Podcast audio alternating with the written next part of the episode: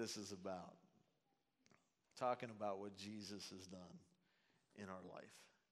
And so, yeah, isn't that great? Yes. And so we have three people that are going to do that this morning, three of our own. And we're excited to hear their story. And uh, the first one is going to be Grace. And so I'm going to go ahead and invite Grace up. And uh, as she comes up, say a prayer for Grace. I, I know that each one of these three have said, uh, yeah, she's, she's prepping herself with tissues. But uh, each one of these three have said, you know, that they're, they're a little nervous. But you know what? T- tell them they don't have to be nervous, right? You don't have to be nervous. Because we all love you, and, and we're so excited about your story. And so, amen. Amen. Yes. So Grace is going to share, and then Jason is going to come up and share. And then after Jason, Ray's going to come up and share. And we're so excited about each one of their stories, their testimonies that they're going to share, and just be, uh, be real encouraging to them and, uh, and love them like you do. And uh, Grace, God bless you.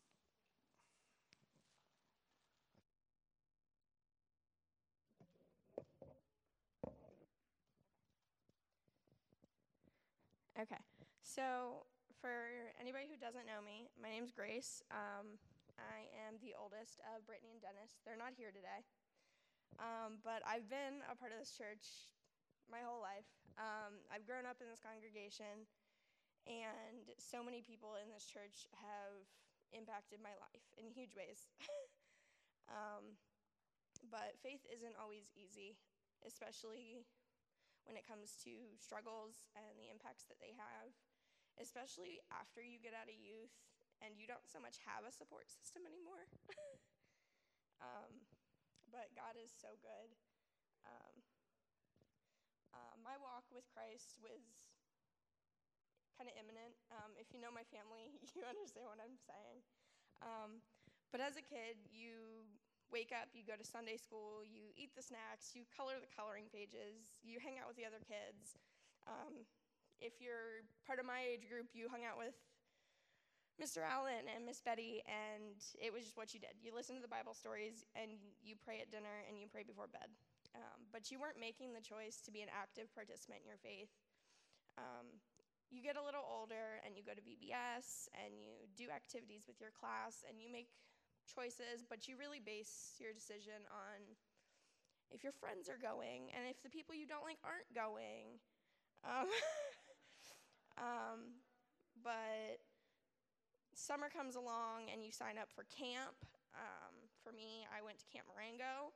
Um, and for Camp Marengo specifically, not a lot of people from here went because um, it's a bit of a drive. But my cousins grew up going to Camp Marengo, um, and so were two of my best friends that went here. Uh, so next thing we knew, we were making plans. We were deciding whose parents were driving, and the decision was still greatly based off of my friends going, my cousins going, but I really wanted to dig into the world and the word of Jesus and see what the fuss was about all the adults in my life had always talked about this amazing Savior who put me on this earth and had huge plans for me, and I wanted to make him proud. Um, the, my first year at camp was life changing for me, um, not even because of the friends or the games we played, but God moved something in my heart. Um, I don't even know who preached that year at camp, honestly. Um, I went to camp, but what really got to me was the music. Music has always been my connect between me and God. Um, the songs have always brought me to tears. Uh, not necessarily like sad tears, um, more like tears of joy, tears of realization. Uh, songs have always been something for me where I, the songs we sing in church just always seem to be exactly what I needed at the time. Um, and I had we had been singing during service, and I pulled my counselor aside. I asked her to pray with me, um, and she asked what I wanted to pray about, and I wasn't really sure. I told her I just wanted to make sure God knew I was there and that I was listening. And that night, I accepted Christ into my heart, um, at the foot of the cross. Uh, for those of you that have been to Camp Marengo, it's right outside the old chapel. Um, I tried my best to be on fire for Christ in my everyday life. I was reading my Bible, I was praying before bed, I was actually listening in Sunday school. Um, I was asking questions when I had them. I kept going to camp every year. Um, in 2016, uh, August 14th, I was baptized in this sanctuary by my grandfather, um, and I was ready for Jesus to show me what he had in store for me. Um, I didn't really understand why I still couldn't really hear what he was saying to me, but it wasn't all that important to me. Um, I wanted to serve even if he n- never had a word to say to me. One Wednesday night, I was talking to Debbie Jackson, and I told her I was frustrated. I was talking to God, but he wasn't saying anything in response. Uh, but what she said that night really stuck with me. She said, God doesn't always speak to everyone in the same way. Sometimes he speaks with signs, not words. And after that, I became more attentive in looking for signs from God because maybe he didn't speak to me in the same way. I asked God for signs, and I tried not to be frustrated, but then I was frustrated with myself. I wondered if I had been missing what he was saying to me all along, but I kept looking, I kept going to camp, and I started being more assertive in my faith. Anytime I sang his praise or listened to others, and the music would move me to tears, I'd have shivers down my spine and my heart would go up. Uh, I may not hear God in so many words, but I didn't need to. The reaction to the music was all I needed. I knew this was God speaking to me. The songs were never the same. It was always a song about how good God is or how perfect He is or about how He's always there for us. And they were always songs that pertained to what was going on, on in my mind for, for the time. Uh, when I was old enough, I wanted to be a counselor at camp. I wanted to speak into lives and tell people about Jesus the way counselors had for me. I wanted to help other people accept Jesus into their hearts the way my counselors had. I spent my week with my campers more on fire for Christ than I ever have. Um, but the week came to an end very soon, like always. Um, and although it wasn't my intention, I had met a lot of people that week. Not just my campers, but I met other counselors and staff that I was determined to stay in touch with. I had fallen away from my church friends at this point and wanted a group that I could rely on when I had questions about my faith. Um, this was also the week I met Antonio.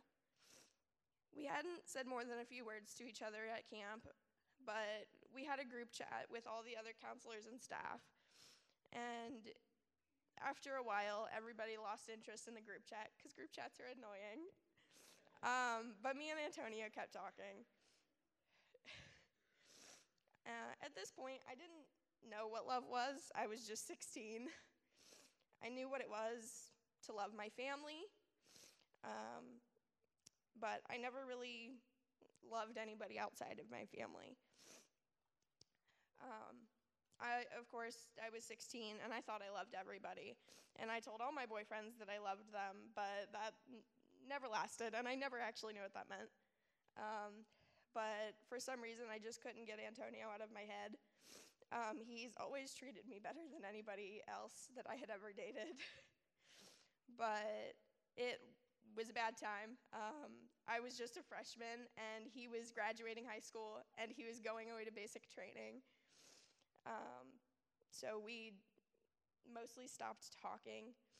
Um, I missed him, but I trusted God to bring me the person I was supposed to be with in His own time, even though I was anxious. I don't like not knowing the plans, um, but I knew God would put me on the path I needed to be on in His time and not my own. When I was 17, uh, we had my family over for a cookout the day before Labor Day. And I don't remember much about the cookout itself. It was like every other cookout. We sat and we ate pasta salad and burgers and we talked about who knows what. Um, but what happened that night would be the first of three of the scariest moments in my life.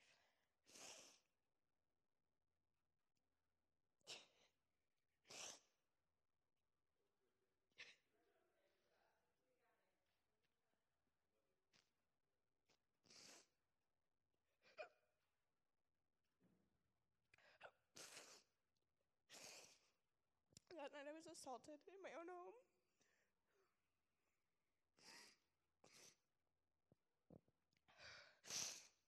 In a place I was supposed to feel safe by somebody that I should have been able to feel safe with.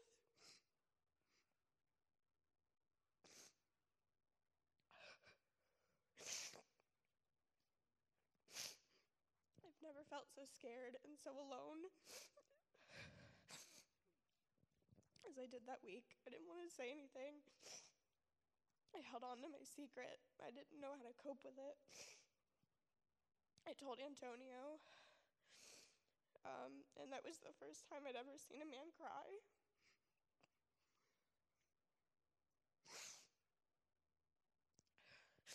He begged me to tell my parents or to tell somebody, but I was scared and confused and hurting. I told him I wasn't ready, and I kept coming up with excuses. And by the end of that week, he told me if I didn't tell my parents, he would. And I was so upset with him. It was none of his business, and it wasn't his secret. But in hindsight, that's the strongest thing that he's ever done for me.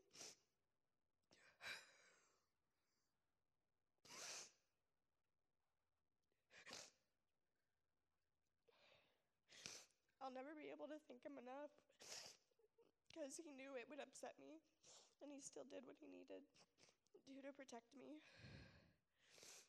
That night, I told my parents, um, and that was the second scariest moment of my life. I was terrified for what was to come. I wasn't scared of telling my parents so much as scared of the repercussions and what would be said. Um, months went by, and attorney visits happened, and then the, sca- the third scariest moment came. We were going to court, and my assaulter was pleading not guilty. And my attorney had told me that, my, that his representation was going to make it out to be my fault, to claim that I had asked for it.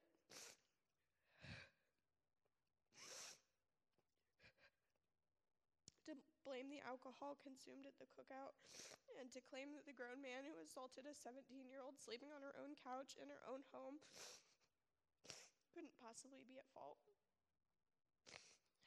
I couldn't bring myself to go to the hearing. I couldn't look him in the eye. I couldn't cry in front of him or show him how broken he'd made me. I stayed with my aunt while everybody else went um, and kept us updated. He ended up getting charged, but only with seven years. I pushed the incident out of my head. I didn't want to think about it. Um, and court was over, and in my mind, that was that. But it never went away.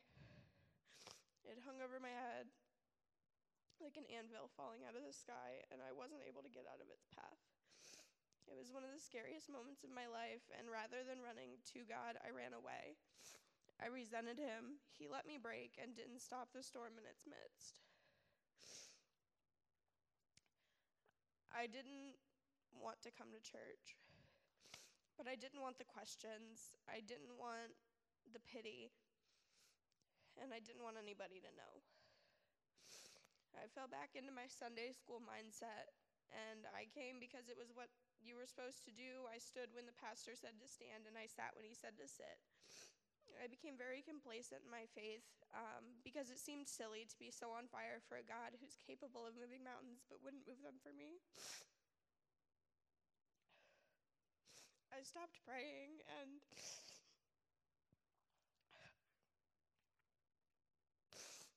I stopped listening to worship music.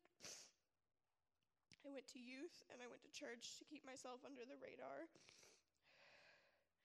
And after graduation, I moved out of my parents' house um, and started school. And I, for the most part, stopped coming to church. I'd blame schoolwork, or I'd say I overslept, or I'd say the drive was just too far. Um, eventually, I was being so distant, it caught up with me. I barely saw my mom. I was scared and I was alone.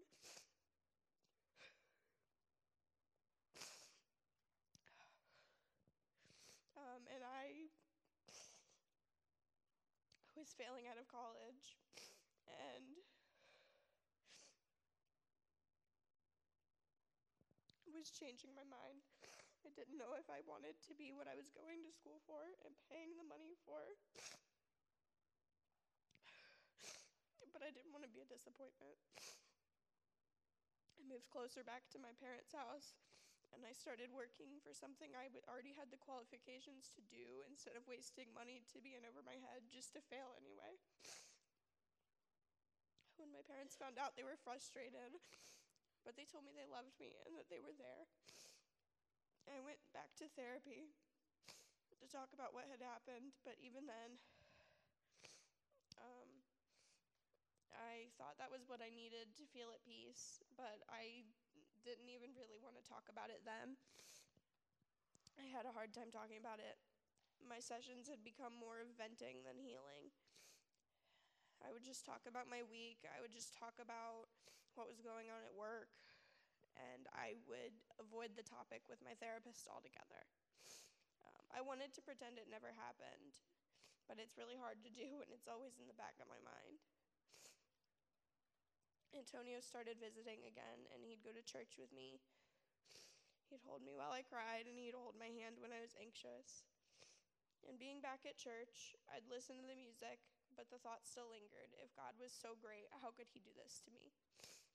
But after a lot of thought, it wasn't God. It was a person, and it was the work of Satan, and not anything God would have brought to me. Every week, Debbie asks me how my walk with Christ is going, and I always answer, It's great, it's fine. um, but I've been telling everybody that same lie for a long time. I wasn't ready to face Christ, and that's nobody's fault but my own. I wasn't ready to admit that I was the one in the wrong for running away. Um, I was praying to myself recently, and it began out as simple. I was praying about money and praying about work, and it was very selfish, um, just that I could stay afloat. Um, but as I was praying, um, I began to tell God that I was sorry, that I'm sorry I doubted Him, that I'm sorry that I blamed Him for the work of somebody else and my world was just shaken. I shut him out only to make things worse because I tried to forge my own path without his help. Um, and the moral of this is just to say no matter how many times you'll hear that God only gives his toughest battles to his strongest soldiers, it, it's a load of crap. um, I am so far from his strongest soldier and this was not put in my path by him. Uh, no matter how many times I blamed him for letting me become so broken. My God is good and perfect, and he does move mountains, just not the ones we always dread climbing the most. He moves the mountains that are unimportant, that don't build us as a person, and the ones that don't help us in aiding anybody else in their faith. I climbed my mountain to see what lied at the summit and his plan to use me to bring others to Christ. Most importantly, we do climb mountains, but we're not meant to climb them alone. The mountains you climb alone are the hardest to climb. I may be nobody, but my God is a big, big somebody.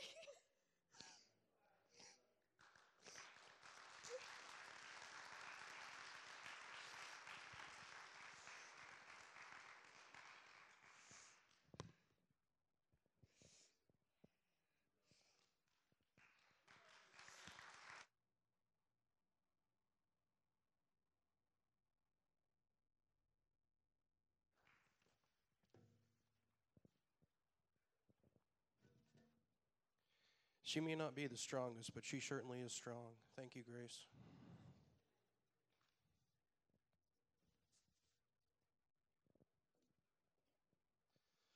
Hello, uh, my name is Jason Fischel, for those who don't know. Uh, I have a 16 year old daughter named Brianna, a son, Derek, who's 10, and I've been married for 16 years. But I've been with my wife for about 21.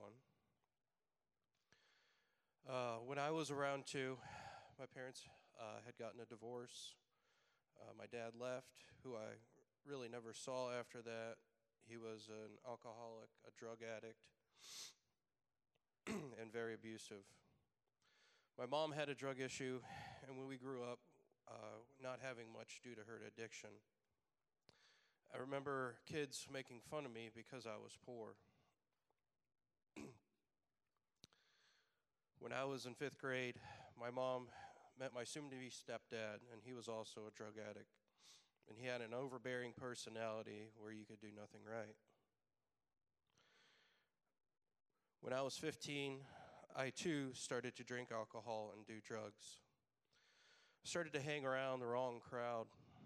Two weeks before my 18th birthday, I was with friends, and my girlfriend at the time was driving. We were all high, and she drove into a brick and cement structure going about 55 miles an hour. I was in critical condition, where everyone else was fine. I was in the hospital for a month with a shattered pelvis and hip a ruptured kidney, and multiple wounds to my body and head. I was told I was lucky I wasn't ripped in half, and they didn't think I would ever walk again. It took six months before I could be on my feet with the aid of a walker. After that traumatic experience, I was furious. I was not driving, yet I was the one who got hurt and almost died. Friends who said my, were my friends had left. I heard of God and religion growing up, but I, I didn't feel there was a God. If there was a God, why would He allow all this misfortune to fall upon me? After the accident, I had to relearn how to do everything again. I kept drinking and doing drugs, just living one day to the next. Then, about a year after the accident, I met Danielle. It was beautiful and fun. If you got the chance to hear her testimony, you would know that the next six years were also spent drinking and doing drugs. During those six years, I got into another car accident. I was passenger again and then was in hospital for a week. I didn't break anything, but I did receive head trauma. And then shortly, Danielle broke up with me. After the breakup, I decided not, I did not want to keep following in the footsteps of my parents. I wanted to have my own family, provide a better life than what I had. I enrolled in college and started the path to get a degree. I moved out of the toxic environment that I was living in and was determined to make a better life. Six months later, Danielle and I got back together, and then four months after that, we found out we were pregnant with Brianna. Not having a proper adult role model in my life or a good father figure, trying to be a parent and husband was rough for me. I made a lot of mistakes and still felt empty inside, searching for happiness in all the wrong places. Since being with Danielle, I came to church here and there but never fully grasped the concept. When Brianna was three, I started coming regularly and got baptized a year later. Shortly after that, I had fallen out with my mom's side of the family, and still to this day, I do not have contact with them. They thought me getting baptized was a joke, a joke, and was going to just mess my life up again. Then I, then noticed I started distancing myself again from the church and the ones I loved. Danielle's dad has been a huge impact on my life and was really stressing the importance of being a godly father to my kids once Derek was born. I started going back to church and learned how to build relationship with God. I know some people may see the importance I'm sorry, may not see the importance of community in a church, but it's the community First Church has given me over the years that has kept me honest, it has kept me back from reverting my old lifestyle, and has made me a better father and husband. With having very little family in my life, I've grown I have grown to see the church become my family. When I miss a Sunday, I feel like I missed seeing my family and friends. And I feel community is everything.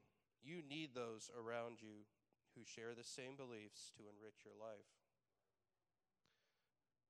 The community I have in this church, my relationship with God, has filled a void I spent many years trying to fill on my own.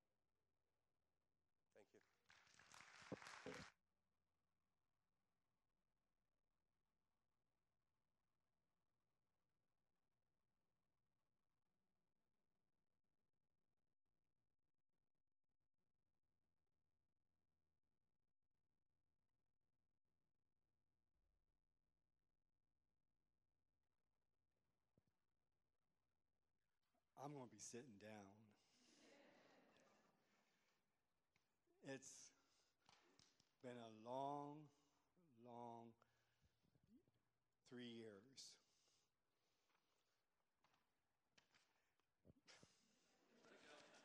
I give up.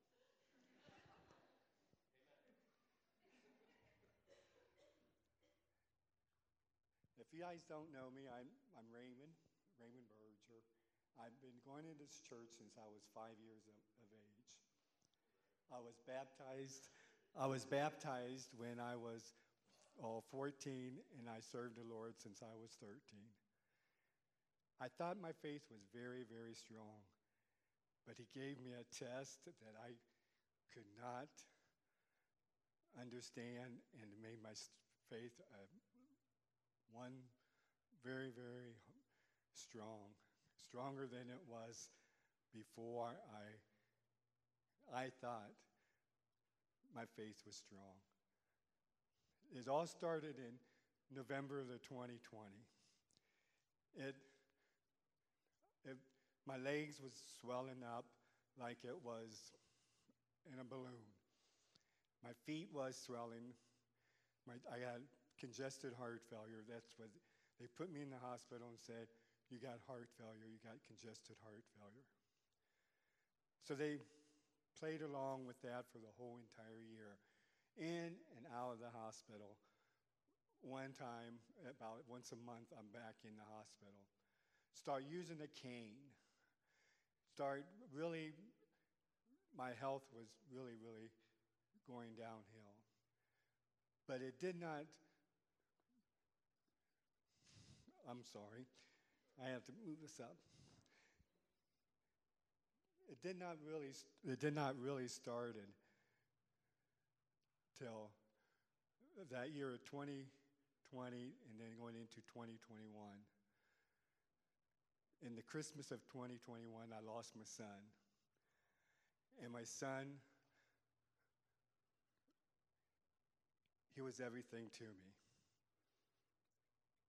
And I was praying for a miracle the Christmas of that year. Because when he was had COVID, he, he was in the ICU. And I was praying hard for him. And I was praying hard for me for get, trying to get well because the doctors did not know what's, what was wrong with me. There was, I was test after test. It came back normal. They did not know. But I wanted a miracle for my son. Well, God did not give me a miracle. He passed away in, on January the 8th of 2022. That's when I thought, okay. I was serving God for so many years. I was the head usher in my own church. And he did not give me a miracle what I wanted. I was very upset with him. Very, very upset. I did not want to, then my health was going downhill. It was going down way downhill that I couldn't, did not know what, why God didn't, I did not know why God did, did, did not give me this miracle. I turned my back on him. Then, when I turned my back on him, my health was really, really going down.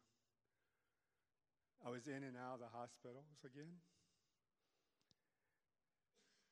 Then I went to my cardiology at Western Reserve. He threw his hands up. He said, I don't know what's wrong with you. I lost my job. I had to retire at the, in 2022 because of my health. I couldn't do my job. And I loved my job. And I worked at Western Reserve Hospital. And when he threw his hands up and said, I don't know what's wrong with you, I said, well, what's, okay, he said, all the tests and everything comes back normal. I don't know. He said, if I send you to a oh, specialist in, at Summa, would you go? And I said, I will. So I went to the specialist. He came in, he said, Whoa. I thought when I was going to walk in here, I read your chart, and it's a big chart. I read your chart, and your chart would say, I, they thought I was a 300, 400 pound man. With emphysema in my feet and all this, they thought it was a vascular problem. But it turned out, he said, only way I could know what's wrong with you, Mr. Berger, I would have to put you, do a heart cath on you. So he did a heart, I went to for the heart cath about two weeks afterwards. I went to see him. He put down my neck to my heart. He turned around and pulled it right back out. He came around and he said, Raymond, Mr. Berger, I said, well, my, that's my dad's name. Please call me Raymond. He said, well, Raymond, I can't see nothing. I could not see a thing because your chest is full of liquid that I could not see. He said, I would like to do a double heart cath. And I said, Wow. I said, you, Are going to go both necks? He said, No, we're going to do it in both of your groins. I said, Oh, you're going to put me asleep? He said, Oh, no. You're going to be awake. He said, But you won't feel nothing. Yeah, you don't feel nothing. But he, they did. I, was a time for the, oh, he put me in the hospital. He took all that, I mean, he gave, put on me some Lasix. Said it took, I was peeing every five minutes in, in the hospital. And then in, at Summa, you cannot get out of bed. You cannot. I mean, it was, I had to turn my light on every five minutes. And I said, well, you might as well keep a nurse in here. well, they finally said, well, okay. But they didn't put a nurse in there. They just said, well, that's our job. Well, they got the water off of me, and I went down for a double heart cath. They brought it up, the heart cath up, all the way. He looked in the back of my heart, and then he looked in the front of it. In the front, I was watching the screen when they put the rod, the wire, about very thin wire. He touched my heart, and it went bended right, and, and he pulled it back out. He said that, well, he came around and he said, You have to have surgery, right? You have to have heart surgery. I said, Wow, okay. But I was still mad at God at that time, too. I went back to my room. My wife, I said, Well, you got to go to, my, to the room and tell my wife because I don't think I could tell her. So he did. He went back and told my wife that I need heart surgery. So he went. I went back up to my room. We did not spoke. We, we, she ordered something for me to eat because I couldn't sit up and I couldn't stay, stand up and I couldn't because for for well they said six to eight hours you have to lay almost still because of of the heart cath. So I I ate and she had to go, and I thought Dr. Varian will come in and talk to me that day, but he didn't. He said I'll call, call I'll come in in the morning. If I don't come in the evening, I'll come in in the morning. Well, he came in the morning and he was all smiles, and he had his residents with him. And he sat down on one side of the bed, and his resident sat down on the other one, and it was a woman. And uh, she, she was a sweet woman too. But anyways, he said, "Well, I confirmed I got a diagnose. You got what you call pericardium. If it was diagnosed, if they caught it earlier, they could treat it with medication. But instead, it took three year, almost three years. Pericardium is the lining around your heart. It was choking my heart. It is a very, very rare surgery. Not ev- he didn't even know if he was a surgeon at what uh, Summa would do it because they never done it. They never done this type of surgery at Summa. I was the first one. And I said, he said, well, I don't know if I have to find a surgeon. He left out of my room. I was in my room all by myself. First thing I did, I apologized to God. I needed his help. I need his help a lot, really, really bad. And I asked, when I was, when the doctor was in there, I asked him, if, well, if I did not have the surgery, what would happen? And he told me if I did not have the surgery, I would die. Sooner or later, will, I would die in the next year because it was choking my heart so much that it was not putting the, putting the blood down into my heart, down to my feet or, and up. And I figured, oh, wow, a year? I got too much to live for. I have three, da- three daughters to live for. I have seven grandchildren I want to see growing up and graduate. And by the way, my oldest granddaughter graduated oh Friday. and I was supposed to say hi to Becca because she said she was going to watch us. So hi, Becca. So he.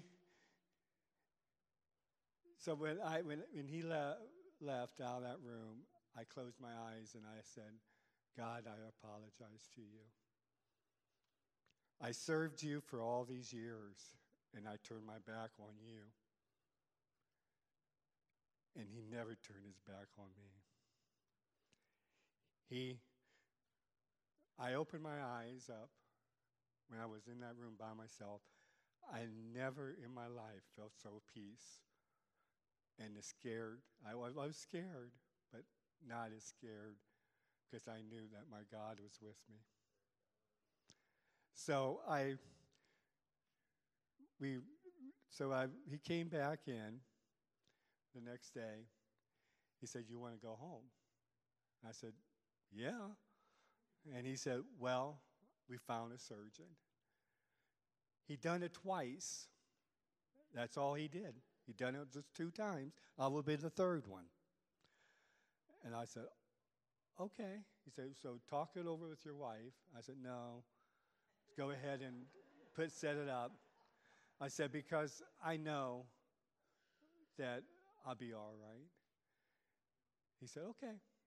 So he set it up, and I went to see him.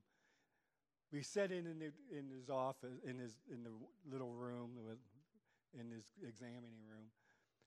About two weeks after I got out of the hospital, we went to visit the surgeon. And he came in, he said, Well, I talked to Dr. Varian and I read your chart.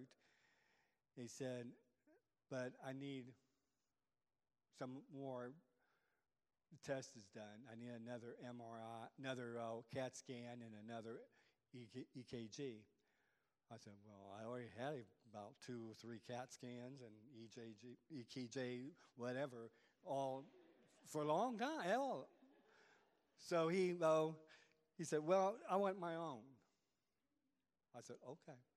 So I went, and then they set up the date for surgery. They started out, they wanted to do it at the end of September of 2022. And it was on my daughter's birthday. It was on my oldest daughter's birthday. And, I, and my wife said, I cannot do that. I cannot have him have that surgery on your, her, his, her birthday. And when he, if he just lost my son and her brother I, if something happens, I did not. I don't want that to happen on her. So we made it for the 4th of October. That's when the surgery day was. So I called to Pastor Chuck and I told Pastor Chuck, I said, well, it's on the 4th of, of October. So he prayed with me over the phone. And I felt still felt at peace. I felt at peace all the time, all the way up till October the 14th. And every one of you guys was praying for me too. Your cards and your everything was appreciated. I felt your prayers. I felt every one of your prayers. Then, when I when the surgery came, Pastor Chuck came in. I got a big smile on my face. He anointed me with oil and he prayed with me. And he said, It'll be all right, Ray. And I said, I know, because God is with me. And I know he's here with me. So it was time for me to surgery. They put me in the sur- put, drove me into the surgery room. I thought I need something to calm my nerves down, but you know what? He didn't, they didn't give me anything, but I was not that, I wasn't nervous at all. I accepted what was going to happen. Then finally, I walked, we went into the surgery room. It was wall to wall of doctors. They'd never seen this type of surgery before. I was the first one. I felt like a celebrity. and they said, "Do you want? Do you feel bad? Do you want them to leave? I said, Oh, no, no. I said, I'll be asleep. I don't, I don't care. It's supposed to take eight, six to eight hours for this surgery. And it's supposed to be a very bloody surgery. They're supposed to stop my heart and put me and my put me on a lung support and a heart machine so they could take my heart out and take peel that uh, lining off. I shook my head. I said, but I went to bed. I went to sleep. I woke up in ICU with a tube down my throat on the breather machine, all these I- IVs on me. And I didn't, I didn't, I wanted to pull it out. I kept saying, I wrote something in the air and they did not understand what I was writing. My daughter or my, my wife or my sister was in that room. They did not know what I was writing air. And I was writing, take this out of my mouth. but it didn't, they didn't. They, they said, well, we can't take it out we have to wait a few more oh, minutes to take it out. Well, it went a couple hours before they actually pulled it out. And I went back to sleep. I said, Fooey. I went back. I, I thought to myself, I'm going back to sleep. So I went back to sleep, and because I was so d- tired, anyways, I was out of it, and I didn't really know what's going on. But when I was awake, then I was told that by my wife, he said, it was supposed to be four to six hours, no, six to eight hours. They done it in four hours. They supposed to take, they supposed to take, or put me on a heart machine and a lung machine, but they did it while my heart was still beating. He said if we took a corner of it and pull, pulled on it, and all of it came right off. So God was in that operating room. He was in there, and he was with his hands inside of me as well as the surgeons that was in me. I've, I said, wow. I was supposed to be in the ICU room for f- four to seven days. I got out of there in four days. I went to, supposed to go into rehab, and I was supposed to stay in rehab for four weeks. I only stayed in there for five days. I did everything what they told me to do. I did not, they told me to climb the steps. I climbed. If they told me to do some jumping jacks, I would do jumping jacks. But he did, I did everything what every well of them told me to do. I was up and I, after surgery, I was up that night sitting in a chair. I was walking the next morning because I wanted a cup of coffee, so only way I could get it is to walk in over there and get one myself. But I asked the nurse, and nurse walked with me to get a cup of coffee. So I did everything what they told me to do. So I went home. Two weeks later, I went home. And I, but I was told that the first three months is a crucial three months because it could be infection could sets in because you don't have that lining no more. And pneumonia could set in. I didn't didn't think of that, but I end up back in the hospital two weeks later with the pneumonia. They end up had to put a chest tube back in me. And they don't put you asleep when you put the chest tube in you either.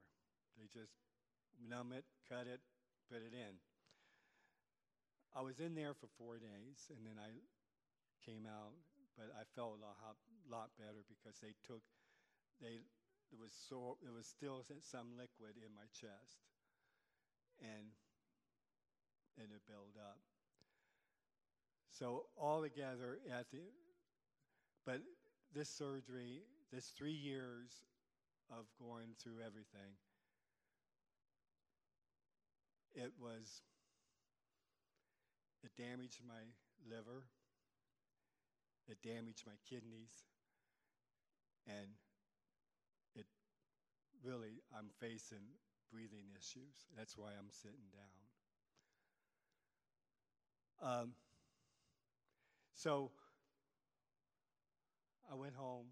I got went home and it was the recovery started.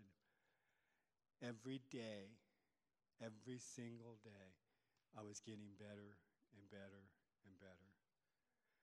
So it took a long while. I'm not still out of the woods yet, but it will eventually I will be back to my normal self. So